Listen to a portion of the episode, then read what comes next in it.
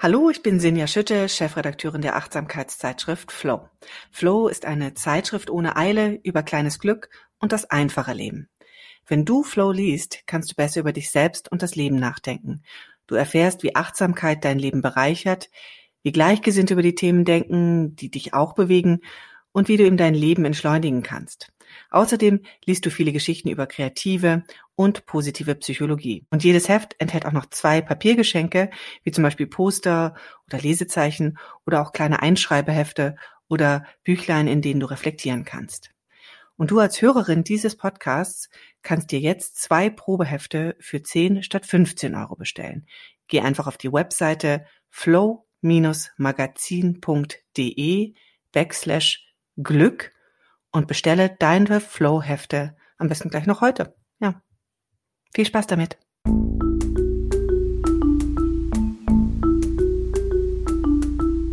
Verstehen, fühlen, glücklich sein mit Sinja Schütte und Boris Bornemann.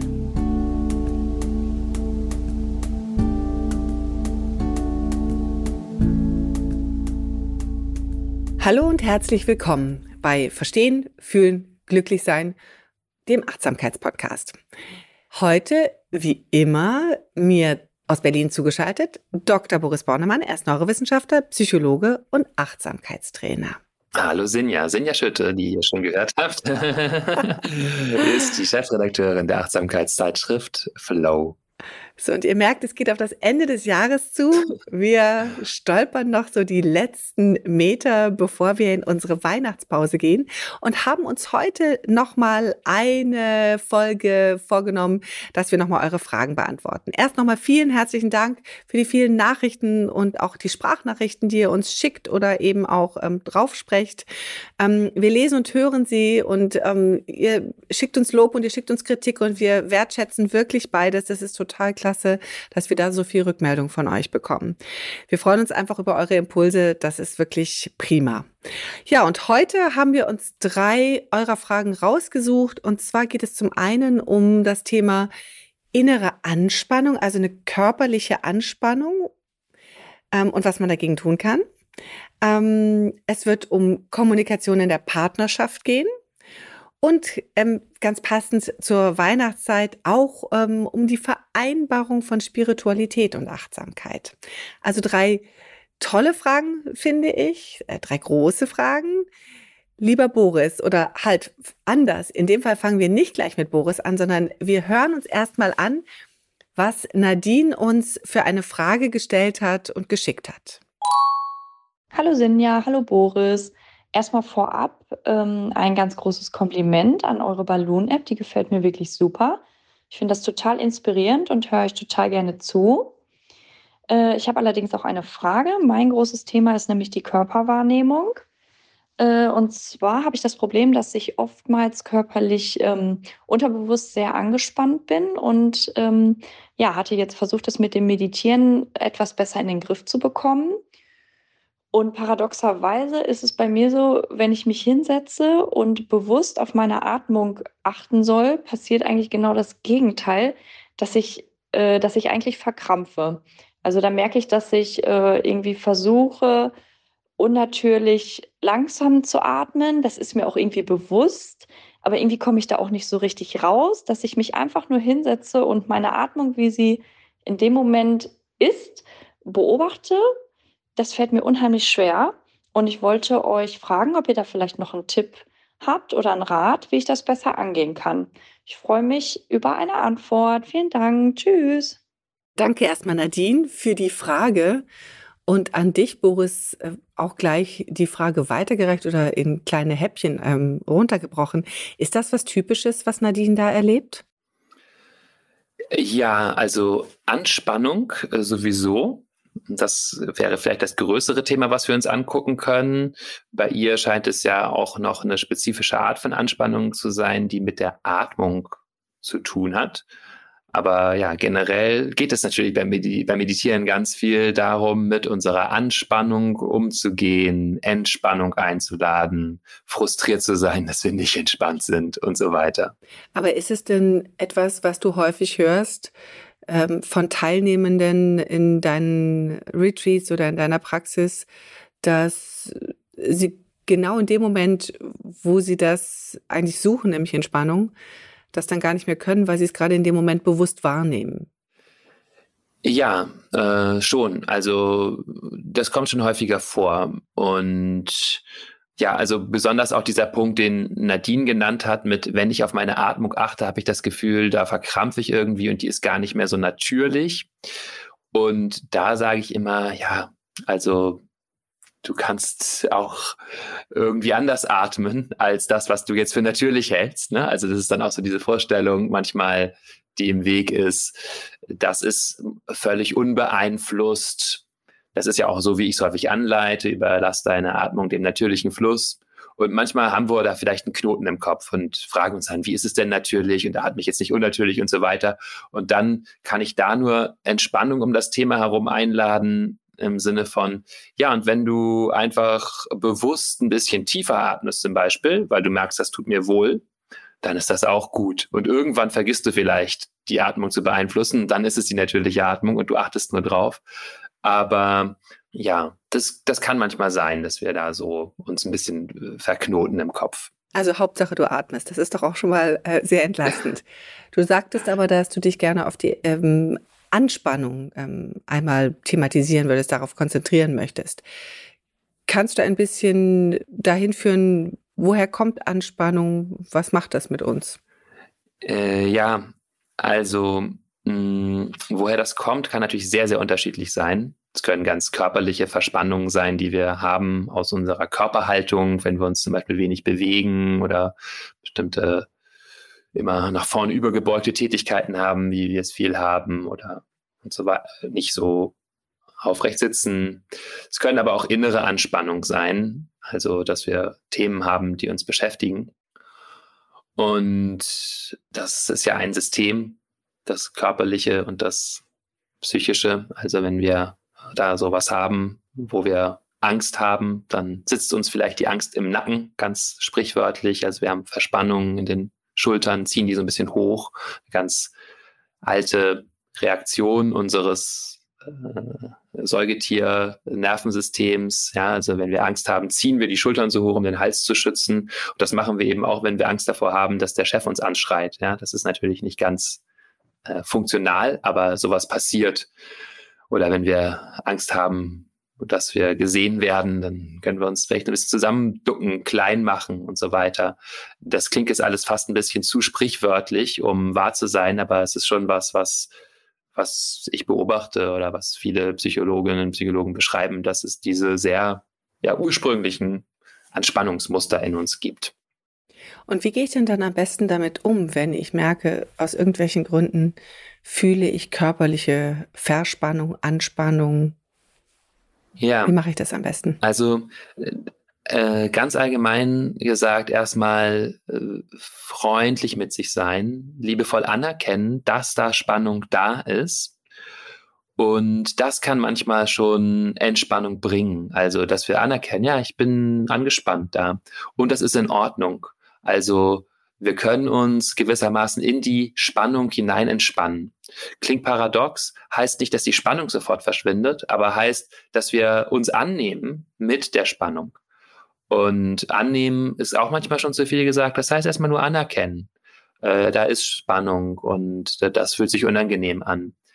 Und dann kann ich äh, natürlich schauen, auch was hängt da vielleicht mit zusammen, wo kommt die Spannung her, was ist da in meinem Leben, was ist da so eng gedrückt, äh, zusammengezogen macht. So richtig eine Frage aus dem Focusing einer körpertherapeutischen Methode zu fragen, was macht es denn da so hängen und so weiter. Und dann kommen wir vielleicht auch auf Lebensthemen, die sich da quasi wie körperlich manifestieren. Also da kann der Körper auch einen Zugang zu unseren Gefühlen und zu unseren Lebensthemen bieten. Und dann kann sich diese Freundlichkeit aber auch darin ausdrücken, dass wir bewusst etwas machen, um größere Entspannung einzuladen, also uns anders hinsetzen oder vielleicht sogar auch hinlegen. Mm, oder wenn es eher Unruhe ist, vielleicht auch einfach uns bewegen dabei. Also einen Weg finden, dass wir bewusst sein können, aber es sich doch überwiegend angenehm anfühlt. Das ist immer so ein bisschen mein, mein Ratschlag. Also manche denken auch, das ist so ein, muss so ein Durchbeißen sein, sozusagen, die Praxis. Und das ist wirklich nicht so hilfreich. Sollte schon was sein, das sich überwiegend angenehm anfühlt. Ähm, und wenn wir dieses angenehme Milieu aufgebaut haben, erstmal, dann können wir auch damit umgehen, dass in diesem sagen wir mal, warmen, weiten, wohlwollenden Teppich, den wir für uns ausgerollt haben, mal so Spitzen und Verunsicherungen und Schmerzen und äh, Traurigkeit und so weiter aufkommt. Das finde ich ganz schön, gerade dass du gesagt hast, dass eben diese Anspannung auch so eine Unruhe sein kann ähm, und dass da Bewegung hilft. Also, dass man vielleicht nicht sitzt beim Meditieren, sondern in einer Gleichförmigkeit geht, nehme ich einfach an. Ne? Ja, zum Beispiel. Also eine G-Meditation kann eine Alternative sein. Also in der Gleichförmigkeit ist so ein äh, klassisches Muster sozusagen von G-Meditation. Besuchen uns eine Bahn von, sagen wir mal, 10, 15, 20 Schritten und gehen die wirklich immer von einem Punkt zum nächsten auf und ab. Dann sind wir nicht so mit, sehr damit beschäftigt, wo wir hingehen, sondern dann gehen wir kontemplativ wie die alten Griechen auf der Stelle sozusagen, aber haben so ein bisschen was, um dieser Unruhe auch ein Outlet zu geben es kann auch ganz hilfreich sein, wirklich die Praxis mit Sport zu beginnen. Also äh, das kann auch ein bisschen Yoga sein oder auch irgendetwas, vielleicht ein paar Hampelmänner oder irgendwelche Sportübungen, die wir haben. Vielleicht gehen wir vorher eine Runde laufen, aber es können auch einfach nur ein paar Minuten intensiver Bewegung sein, die dann nämlich so das sympathische Nervensystem aktivieren, uns hochfahren. Und wenn wir uns dann hinsetzen, dann gibt es eine automatische Entspannungsreaktion, dass der Körper dann merkt, ah, jetzt kann ich äh, diesen Bewegungsstress sozusagen loslassen und dann sinken wir häufig leichter in eine Entspannung rein. Ah, das ist doch ein sehr schöner Tipp. Das heißt, ich habe entweder die Möglichkeit, ähm, oder beziehungsweise du empfiehlst eigentlich erstmal Freundlichkeit, dass man das so annimmt und damit sein kann und dann vielleicht auch in die Bewegung zu gehen, in der, zu Beginn der Meditation oder eben sogar auch ganz bewusst Sport davor zu machen, um da eine Art natürliche Entspannung zu nutzen, die man hat, wenn man sich davor angestrengt hat. Genau. Und vielleicht noch so als Ergänzung, äh, ganz entscheidend ist auch die innere Haltung, mit der wir in die Praxis reingehen. Habe ich ja schon ein bisschen angesprochen, dass das was sein sollte, was uns wohl tut und wo wir mit uns in Kontakt kommen und, und so annehmen, wie wir sind, dass das so die primären Haltungen sind sozusagen. Also manchmal, wenn wir aus so einer Leistungsgesellschaft kommen oder sehr so geprägt sind, können wir auch Meditation noch zu etwas machen, wo es etwas zu erreichen gilt, wo ich besonders gut meinem Atem folgen sollte oder besonders konzentriert sein muss. Und es ist wesentlich hilfreicher zu sagen, es geht hier darum, uns vertraut zu machen mit uns selbst, Gom, das tibetische Wort für Meditation, bedeutet ja auch sich vertraut machen. Also vertraut machen mit dem, was wirklich gerade da ist. Ah, Anspannung ist da. Ah, schwieriges Gefühl ist da. Ah, Unruhe ist da. Und dann der Atem immer mal wieder so als, als Fokuspunkt, um, um uns nicht völlig drin zu verlieren. Aber eher so im Vordergrund sollte äh, immer erstmal stehen, das anzuerkennen, was da ist, egal was es ist, wie wir sind, mit uns selbst zu sein. Und dann kommen so diese technischen Raffinessen sozusagen als, als Add-on und als Hilfe dazu. Es soll nicht sein, die Technik sollte nicht im Vordergrund stehen, sondern das Leben sollte im Vordergrund stehen, wie es eben gerade so lebt und istet und wirkt in uns. Und um das besser zu spüren, gehen wir durch den Körper mit der Aufmerksamkeit versuchen Entspannung zuzulassen im Körper, äh, bringen die Aufmerksamkeit zum Atem, beschreiben, was in uns vor sich geht und so weiter und, und nutzen auf eine geschickte Art und Weise verschiedene Methoden, die aber alle dazu dienen, letztendlich uns besser zu fühlen, besser zu verstehen, was da ist, uns vollständiger da sein zu lassen, so wie wir sind und eine Freundlichkeit daran einzuladen.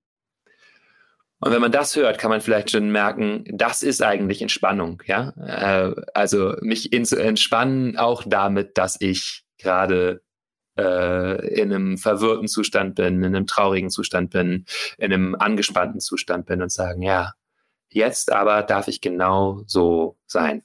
Das ist eigentlich ein sehr schönes äh, oder eine sehr schöne Abrundung jetzt dieser Thematik der Unruhe während der Meditation oder der Anspannung während der Meditation. Ich hoffe, Nadine, oder wir hoffen, dass dir das ein bisschen geholfen hat, ähm, mal so das eine oder andere zu versuchen, um diese Anspannung ein bisschen zu mindern für dich oder da vielleicht einfach auch besser für dich mit umgehen zu können, es akzeptieren zu können, dass es gerade so ist. Ja, vielen Dank erstmal, ähm, Nadine, für deine Frage und dir, Boris, für die Antwort. Und jetzt würde ich gerne zu Simone übergehen. Simone hat uns auch eine Frage gestellt und zwar eine ganz andere Art. Bei ihr geht es in der Partnerschaft oder gibt es in der Partnerschaft Kommunikationsthemen. Und zwar wird sie häufig unterbrochen und sie hat das Gefühl, ihr wird nicht richtig zugehört. Das fühlt sich für sie natürlich irgendwie nicht so gut an. Und ähm, deswegen hören wir mal, was da, also was äh, Simone uns fragen möchte. Hallo, liebes Balloon-Team. Das ist ein bisschen komisch gerade, aber ich mache es jetzt. also, wie fange ich an? Also, es ist so, dass ähm, nun weiß ich ja, dass ihr kein, keine Paartherapie seid und so weiter, ne? Das weiß ich. Aber es geht um ein m, hm, Problem, ähm, das ich in meiner Partnerschaft habe. Es geht um Kommunikation und es geht darum, ähm, dass mein Partner mir leider immer dazwischen redet, wenn ich etwas sagen möchte oder nicht, nicht aushalten kann, bis ich fertig bin. Und das Zweite, mir nicht so richtig zuhört, habe ich das Gefühl. Und ich möchte gerne wissen, also mir geht es damit nicht mehr so richtig gut. Und äh, ich würde sehr gerne wissen, ob es Möglichkeiten gibt für mich, zu zeigen, also dass, dass ich nicht mehr so traurig darüber bin oder so, also so reagiere, dass es mir dann nicht gut geht damit. Ja, also inzwischen ist es auch wirklich so, dass ich dann selbst ungehalten werde. Das hat sich über einen langen Zeitraum so entwickelt. Und jetzt ist es leider so und ich kriege es nicht mehr weg. Und ich würde gerne wissen, was ich tun kann, um diese Sache nicht mehr so zu beachten. Oder gibt es vielleicht eine Möglichkeit für eine bessere Kommunikation zwischen uns? Also ich weiß da einfach, das ist einfach eine Sache, wo ich im Moment nicht mehr weiterkomme und wo ich gerne wissen würde, ob es dafür für mich oder für uns eine Lösung gibt. Aber speziell eben für mich, dass ich vielleicht besser mit umgehen kann weil mir macht es wirklich sehr zu schaffen und das spüre ich eben jetzt auch schon körperlich und auch im Nervensystem und da geht es mir einfach oh, irgendwie nicht mehr gut damit. Vielleicht hat der eine oder andere bei euch eine Idee, dann würde ich sehr dankbar sein dafür. Tschüss und liebe Grüße, Simone. Ja, Simone, das ist natürlich schon ein ganz großes Thema und es hört sich schon für mich ein bisschen so an, dass wir hier nicht alles lösen können. Aber Boris, wir haben gesagt, wir wollen uns das trotzdem gerne mal nehmen, das Thema, und zumindest die Kommunikation in der Partnerschaft ein Stück bearbeiten. Also am Ende natürlich die Frage, wie, wie kommuniziere ich achtsam in einer Partnerschaft oder wie bekomme ich denn mein Gegenüber, so wie Simone das schildert, der vielleicht mich viel unterbricht, der nicht zuhört, der nicht ausreden lässt. Wie bekomme ich den denn dazu, vielleicht achtsamer zu kommunizieren? Ja, ähm, also auch von meiner Seite vielleicht erstmal super, dass du das Thema einbringst, Simone. Ich glaube, äh, das ist erster Schritt, um da was dran zu verändern, so zu schauen, wo finde ich da Hilfe. Das hast du vielleicht schon auch an anderen Stellen probiert, äh, aber auf jeden Fall gut, da ein Augenmerk hinzulenken und anzuerkennen, dass das was ist, was schwierig ist gerade bei dir. Ähm, und äh, auch super, dass du dich traust, das hier zu machen im Podcast. Ich glaube, es gibt sehr, sehr viele Menschen, die Schwierigkeiten haben in der Kommunikation, auch gerade in langjährigen Partnerschaften. Also das stellen wir uns manchmal so vor, als wäre dann das Nest gemacht und da ist es dann warm und muckelig und mit der Partnerin, dem Partner ist es ja alles easy. Kommunikationsprobleme treten ja außerhalb des Hauses auf oder so. Also das könnte so eine Vorstellung sein. Und tatsächlich, äh, ja, ist das was ganz, ganz, ganz Übliches, Kommunikationsschwierigkeiten zu haben. Und das, was, was du beschreibst, Simone, das ist aber schon auch äh, irgendwie, klingt sehr belastend. So, das habe ich gespürt, das habe ich auch in Sinjas Gesicht gesehen, als wir hier das angehört haben, gemeinsam. Und deswegen würde ich gern da erstmal äh, sagen, du fragst so ein bisschen in die Richtung von, was kann ich denn machen, Und ich will auch später noch so ein paar Übungen benennen, die du wirklich auch alleine machen kannst für dich, so. Aber ganz zentral scheint mir erstmal zu sein, dass du das zu einem Problem auch deines Partners machst. Ja? Also, dass du deutlich machst, da bist du nicht alleine äh, drin, sondern hier ist was zwischen euch und dein Partner, äh, der muss da irgendwie mit ran. Ja, also äh, da wirst du nicht alleine durch eine Achtsamkeitsübung äh, was verändern, sondern da, da wirst du nur was verändern, wenn du den Partner wirklich mit ins Boot holst und sagst, du, pass auf, das ist wirklich ein Problem für mich und ich will da was dran machen. Und ja, und was?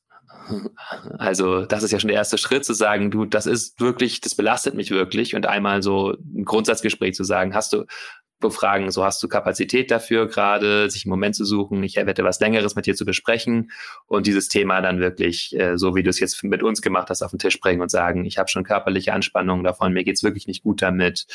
Und ähm, so das erstmal offen hinzulegen und zu sagen, was, was können wir machen, um dann Umgang mitzufinden. Und was sind Vorschläge? Das eine ist natürlich, das hast du ja auch schon angesprochen, äh, Therapie, Paartherapie. Also das äh, klingt sicher, sicher nach einem Fall, wo sich Muster so eingeschliffen haben, die wahrscheinlich beiden nicht gut tun. Und äh, da das Commitment zueinander zu machen und zu sagen, wir gehen jetzt gemeinsam zu einer Person, die uns hilft, das ein bisschen zu entknoten. Jetzt kann es sein, dass dein Partner sich da äh, wehrt äh, und sagt, nee, will ich nicht, Therapie ist doch was für Bekloppte oder was auch immer. Menschen haben ja sehr, manchmal sehr abwehrende Haltung gegenüber Therapie, meistens die, die es am nötigsten brauchen. Ähm, und dann kannst, könntest du vorschlagen, dass ihr zu zweit was macht. Sowas wie zum Beispiel regelmäßige Zwiegespräche, die euch helfen, ähm, miteinander so zu kommunizieren, dass ihr euch gegenseitig wirklich hört. Also wir verlinken da mal was in den Show Notes. Da gibt's ähm, findest du, wenn du Zwiegespräch äh, googelst, findest du da auch was oder in einer anderen Suchmaschine eingibst. Oder äh, gibt auch ein Buch von äh, Michael Lukas Möller darüber, das heißt, die Wahrheit beginnt zu zweit. Zwiegespräch funktioniert einfach so, dass man sich verabredet und sagt, ähm, du hast eine gewisse Zeit, 10, 15 Minuten, die du sprichst und ich höre dir zu und dann habe äh, ich eine gewisse Zeit und ich spreche und du hörst mir zu und man kann dazu Fragen haben, wie einfach eine Frage, wie geht's dir? Oder was ist es, was dich beschäftigt?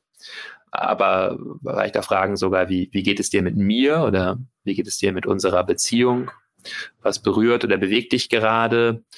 Ja, auch fragen, was läuft gut in der Beziehung, wo, wo wünschst du dir was anderes von mir und so weiter. Ähm, wie gesagt, verlinken wir was in den, in den Show Notes, aber das so, da können wir lernen, uns mal wieder richtig zuzuhören. Und das ist jetzt nicht ganz spezifisch so das Thema unterbrechen, aber das sorgt dafür, dass wir natürlich einmal eine Zeit haben, wo dein Partner dich sicher nicht unterbricht und du aussprechen kannst, was los ist und dass wir das wirklich wieder lernen, den anderen zu sehen und zu hören und zu fühlen. Äh, das kann wirklich viel bewirken, wenn man sich dafür äh, verabredet, das einmal die Woche, vielleicht auch nur alle 14 Tage oder so zu machen. Ja, weil es uns wirklich einfach miteinander in Kontakt bringt. Das sind doch schon sehr, sehr konkrete und schöne Ideen, finde ich. Gibt es denn das, das ist ja jetzt, sind ja Ideen gewesen, ins Gespräch zu kommen, sich wieder zuzuhören, also da eine Offenheit beim Partner einfach zu wecken. Gibt es denn etwas, was Simone noch für sich selber tun kann, um da ein bisschen mehr Ruhe zu finden, um die Anspannung loszuwerden, die sie durch diese Situation momentan erlebt? Ja, also alle Formen von Meditation, Achtsamkeit können uns helfen, da einfach mit uns ein bisschen in Kontakt zu sein, für uns selber einen Raum zu bauen, die uns, der uns hilft, so uns zu fühlen und für uns zu sorgen. Also selbst Mitgefühlsübungen zum Beispiel erstmal anzuerkennen, ah, was ist da gerade los bei mir, wie fühle ich mich, sich das zu beschreiben, im Körper zu fühlen, ähm, sich klar zu machen, dass das was sehr Menschliches ist, auch sich so zu fühlen, dass du wirklich nicht alleine bist damit, dass du unter einer schwierigen Kommunikationssituation leidest und dich dann auf was zu konzentrieren, was, ähm, was hilfreich ist für dich, ein Wort, ein Satz, äh, vielleicht auch äh, wohltuende Berührung, Geste, Atmung, also dich um dich zu kümmern. Bei Balloon findest du auch Kurse, die heißen für sich sorgen oder auch Kurse wie sich selber mögen, also so Dinge, die ähm, äh, die dich mit dir selbst in Kontakt bringen. Das könnte schon helfen. Und dann vielleicht noch eine Übung, wo du konkret da mal äh, diese partnerschaftlichen Geschichten anschauen kannst. Und die konstruiere ich jetzt hier ein bisschen nach dem hier häufig zitierten Whooping, ja, also ähm, Wish, Outcome, Obstacle and Plan, eine empirisch sehr gut validierte Methode zur ja, Erreichung von Zielen letztendlich aller Art. Und das könntest du auch hier mal schauen, dass du beginnst damit, dir auszumalen, was du denn eigentlich gerne hättest in der Beziehung. Das ist, das ist ein großer Teil erstmal. Das klingt so einfach, aber allein da können wir schon viel Zeit mit verbringen. Erstmal zu träumen. Was äh, wäre denn eigentlich schön? Wie würde ich mich gerne fühlen in der Beziehung? Wie hätte ich es gerne, dass wir miteinander kommunizieren, miteinander umgehen, dass ich mit mir bin, wenn ich mit meinem Partner zusammen bin? Auch das ist ja ein häufig großer Punkt. Denke ich schon die ganze Zeit darüber nach, was er da gleich sagen wird oder so. Da kann ich bei mir bleiben, freundlich, liebevoll bleiben, mir und dem anderen gegenüber und so weiter. Also das ist sind diese ersten beiden Phasen, äh, Wish and Outcome, also sich zu wünschen, was soll da sein, das zu erträumen. Und äh, dann zu fragen, so was sind denn die Obstacles, was sind die Hindernisse, wo mache ich was, was mir nicht gut tut. Also wo lasse ich mich zum Beispiel selber sehr schnell triggern und ähm, fahre den anderen zurück an, anstatt bei mir zu bleiben und ruhig zu sagen, würde es gerne noch zu Ende sagen, kannst du mir bitte zu Ende zuhören und dann zu schauen, ja, was sind konkrete Sachen, die ich machen kann, die vielleicht in der Vergangenheit schon mal funktioniert haben, um mehr bei mir zu bleiben. Vielleicht erinnerst du dich an eine Situation, wo du ein Gespräch geführt hast, wo es dir eigentlich ganz gut ging, wo es vielleicht auch Schwierigkeiten gab und dein Partner dich irgendwie angeblökt hat oder dich unterbrochen hat und du es ganz gut hinbekommen hast, vielleicht eine Pause zu machen, ihn anzuschauen, und dann in Ruhe zu sagen, ich habe das noch nicht zu Ende gesagt, bitte könntest du mir noch zuhören oder vielleicht auch, was auch immer dir geholfen hat. Und das innerlich einzuüben, was, äh, was für dich ein hilfreicher Umgang ist. Und äh, diese, dieser Vierschritt, der kann helfen, uns sowohl auf das zu besinnen, was wir wollen, wie gesagt, großer erster Schritt, sagen wir mal, äh, betreutes Träumen, ja, also wirklich geleitetes Träumen für uns, dass wir äh, uns was reinversetzen und dann zu schauen, ja, was, was steht dem im Wege, diesen Schmerz auch zu fühlen und was mache ich dann? Was mache ich dann? Was ist der Plan? Ja, und das, äh, es wäre vielleicht noch so eine Übung. Du findest so ein bisschen ähnliche Übungen auch in dem Kurs Loslegen und dranbleiben, äh, Motivationskurs in der, in der App. Ja, äh, einfach um unser eigenes Mindset in Richtung äh, eines gesünderen gesünderen Beziehungsmusters auszubauen. Ja, vielen Dank, Boris. Ich glaube, jetzt hat Simone ganz viele Angebote bekommen, wo sie erstmal so, glaube ich, einhaken kann, um Lösungsansätze für ihre Situation zu finden.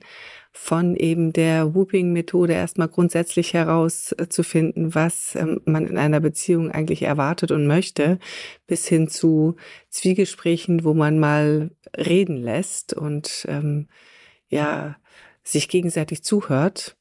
Ähm, aber ich finde eine ganz, ganz entscheidende Erkenntnis und das würde ich hier zum Abschluss dieser Frage hier nochmal sagen, ist, äh, in einem Kommunikationsthema ist man immer zu zweit, äh, mindestens. Und äh, das, da führt kein Weg dran vorbei, ähm, weil am Ende es um den Austausch zwischen zwei Menschen geht.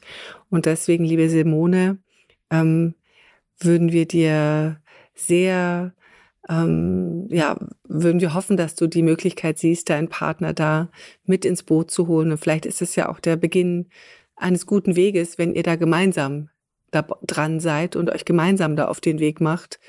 Und äh, das kann ja schon ein erster Schritt zum Zuhören sein. Ja, danke, dass du das nochmal unterstrichen hast, diesen eingangs gemachten Punkt. Und ich will ihn, weil er so wichtig ist, auch noch einmal unterstreichen und sagen, äh, insistiere da, solange es dir nicht gut geht mit etwas in der Beziehung, ist es wichtig, das ins, im Gespräch zu halten. Und häufig äh, zeigen sich auch ganz viele Dinge dann. Also äh, manchmal ist es auch nicht nur der Partner, der da was auslöst in uns, warum es uns nicht gut geht mit irgendetwas, äh, wir stellen vielleicht fest, vielleicht hören wir uns selber auch manchmal nicht richtig zu oder nehmen uns selbst nicht ernst oder äh, glauben nicht an unsere Träume oder was auch immer, ja. Oder wir stellen fest, ja, der Partner hat eigentlich recht. Manchmal sage ich Sachen nur, um irgendwie was zu sagen und gar nicht das, was mir wirklich auf dem Herzen liegt. Oder, oder, oder, ja. Also gibt ganz viele Dinge, die dann hochkommen können. Aber solange wir irgendwie einen Stachel empfinden, und das, den werden wir immer wieder empfinden in Beziehungen, ist es wichtig zu sagen, ah, es gibt da was was äh, schwierig ist nach wie vor für mich. Und dadurch halten wir auch die Beziehung lebendig und machen dem Partner eigentlich letztendlich ein Angebot zu sagen, ich habe das jetzt noch nicht aufgegeben. Ne? Ich will mit dir gemeinsam daran arbeiten und ich will auch vor allen Dingen mich in Kontakt bringen mit dir. Und dazu gehört eben zu sagen, irgendwie bin ich unzufrieden. Ich habe den Eindruck, es liegt auch an unserem Kommunikationsmuster. Können wir uns das mal gemeinsam angucken? Ja, also ins Gespräch treten, es hilft alles nichts. Ne? Genau.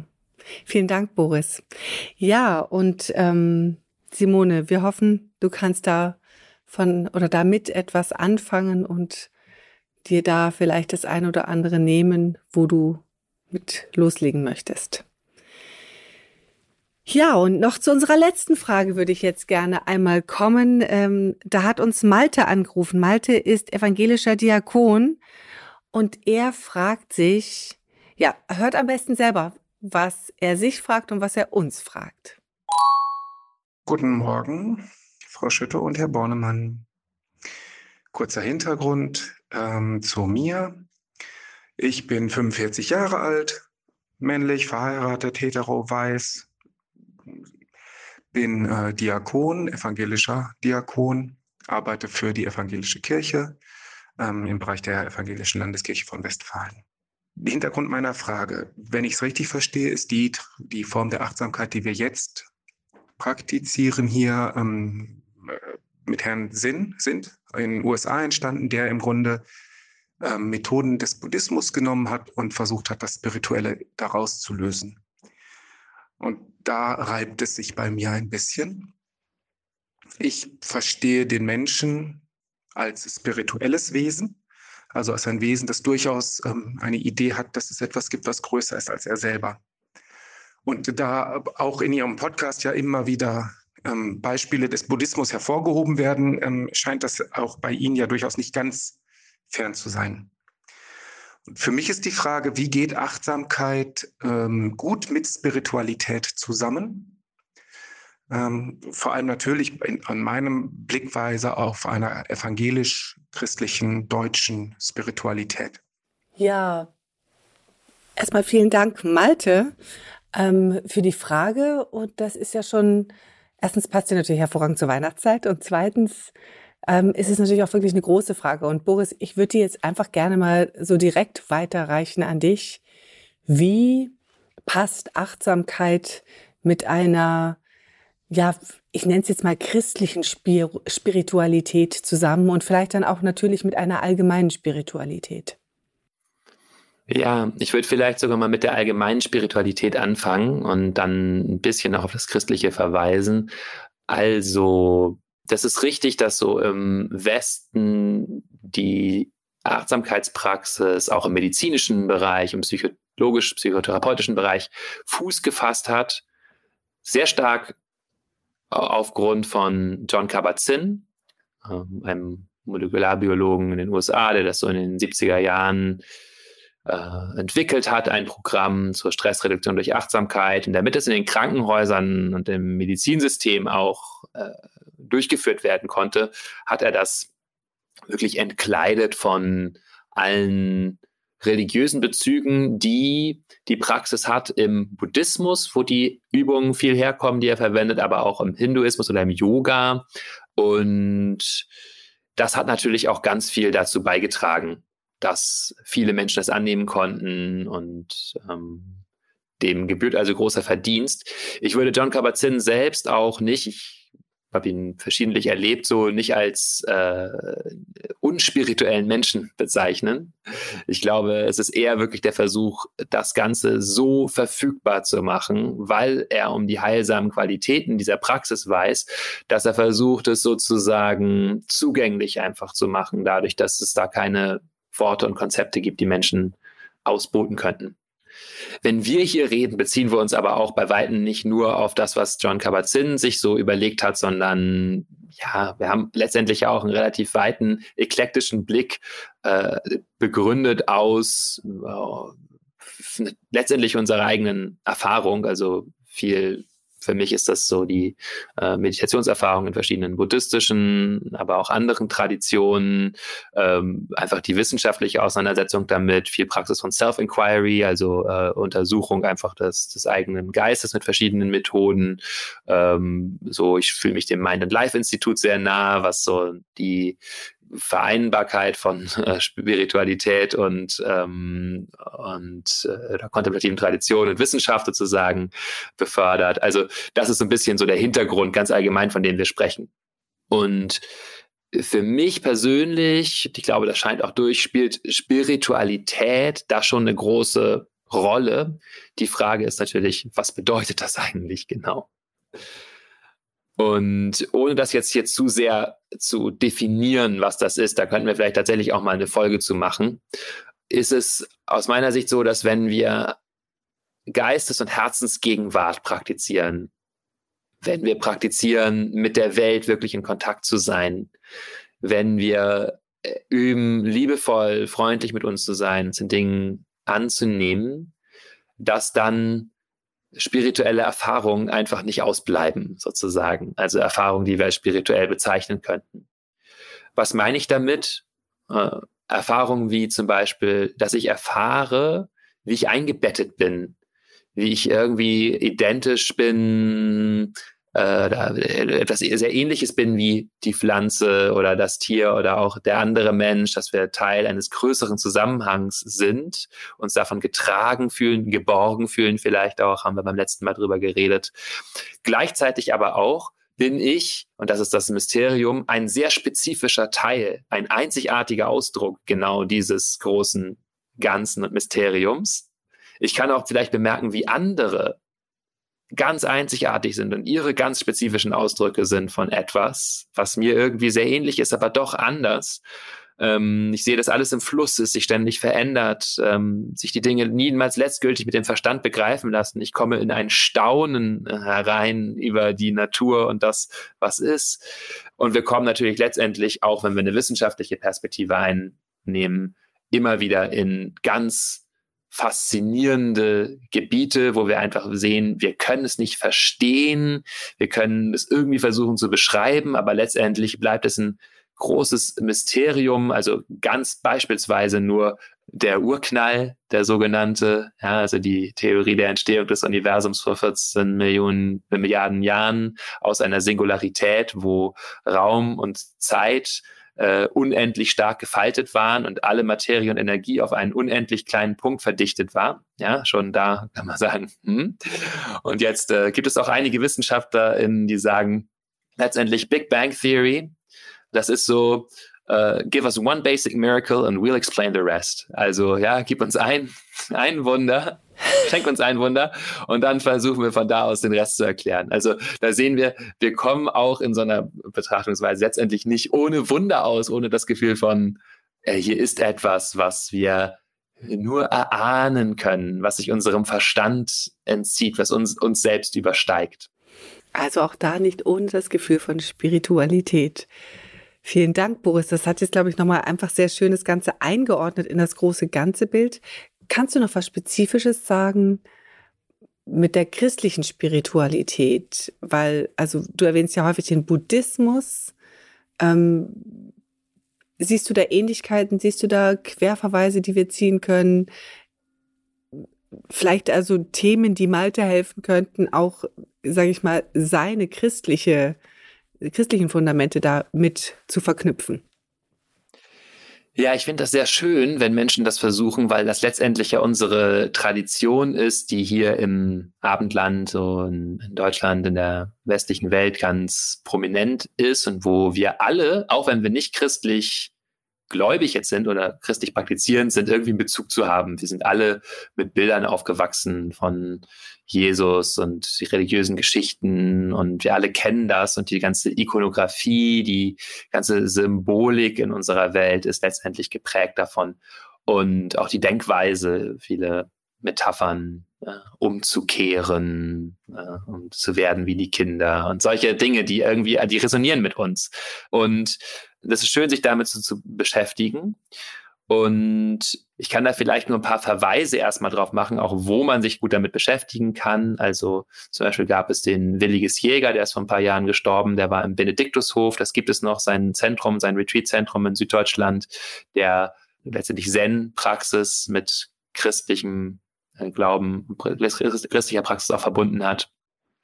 Es gibt natürlich ähm, Menschen in der christlichen Tradition, Mystiker, Mystikerinnen, die sich damit beschäftigt haben, äh, Johannes vom Kreuz, ähm, Meister Eckhart, auch äh, Hildegard von Bingen äh, und die ja letztendlich Dinge sagen, die so ziemlich ähnlich auch in buddhistischen oder hinduistischen Texten vorkommen könnten, wo es so eine Verbindung mit dem Weltganzen geht und so weiter.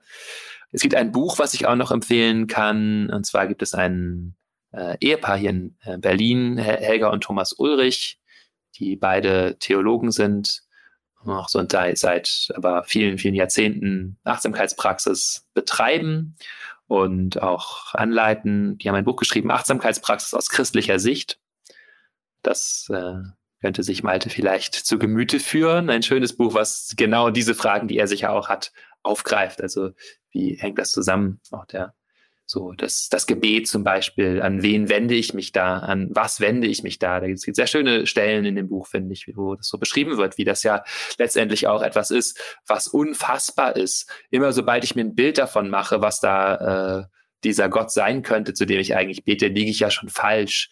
Also ich kann mich letztendlich nur auf Ahnung und Öffnung meines Herzens und Öffnung des Geistes äh, verlassen, um irgendwie Kontakt zu bekommen zu diesem Mysterium, um das es da geht. Und das ist natürlich sehr ähnlich wie das, was wir in der Achtsamkeitspraxis tun. Wir setzen uns hin, wir öffnen unser Herz, wir schauen äh, so wahrzunehmen, was da ist, was uns hier geschenkt wurde, Dankbarkeit zu kultivieren und so weiter. Also da gibt es sehr, sehr viele Berührungspunkte. Und ich kann da also nur ermutigen, zu forschen und zu schauen. Und das wird sicher auch ganz hilfreich sein, nicht nur für Malte selbst, sondern wenn er als Diakon arbeitet, auch ähm, um das vielleicht zunehmend so ein bisschen einzubringen, auch in seine äh, diakonische Arbeit. Ach, das ist doch schön. Das sind noch viele schöne, konkrete Tipps. Vielen Dank, Boris. Ähm, aber wo du das gerade erwähnt hast, würde ich gerne auch noch sagen, in einem anderen Podcast, den ich neulich hörte, ich höre dann ja auch anderer Leute Podcasts, äh, zitierte jemand eine sehr schöne Stelle aus der Bibel. Ich weiß leider nicht mehr welche, also wo, wo sie zu finden ist, aber auf jeden Fall ähm, der junge König, König David, der sehr jung, wie gesagt, auf den Thron kam, wünschte sich ähm, ähm, ein hörendes Herz ähm, für seine Regentschaft. Das fand ich sehr schön, habe ich mir dann gemerkt. Also insofern, das ist vielleicht auch eine Verbindung, lieber Malte, dem du nochmal nachgehen kannst. Und vielleicht bist du bibelsicherer als ich und kannst diese Stelle ohne Probleme finden. Da ist auf jeden Fall schon mal, finde ich, auch ganz viel drin. Vielen Dank, Boris, für diese Ausführungen und für diese Ausblick, wie man Spiritualität und auch christliche Spiritualität mit Achtsamkeit verbinden kann. Und ich habe mir hier schon notiert, dass wir da mal eine Folge zu machen werden. Lieber Malte, du musstest also nicht 100 Folgen hören. Du hättest sie gar nicht hören können, diese Folge. Aber das holen wir ähm, im nächsten Jahr einfach mal nach. Und wo wir gerade dabei sind, im nächsten Jahr, ihr merkt, das Jahr neigt sich dem Ende zu. Wir sind kurz vor Weihnachten.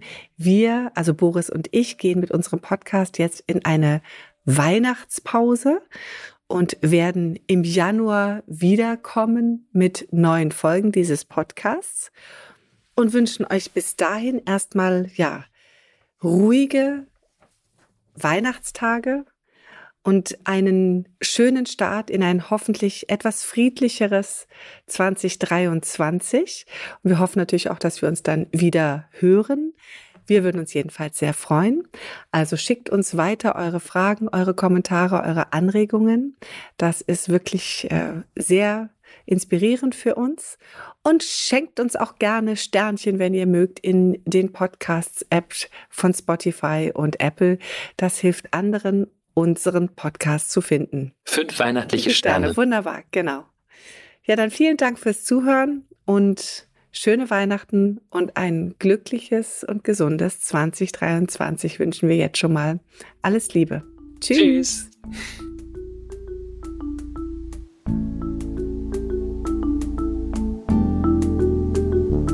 Das war Verstehen, Fühlen, Glücklich Sein, der Achtsamkeitspodcast.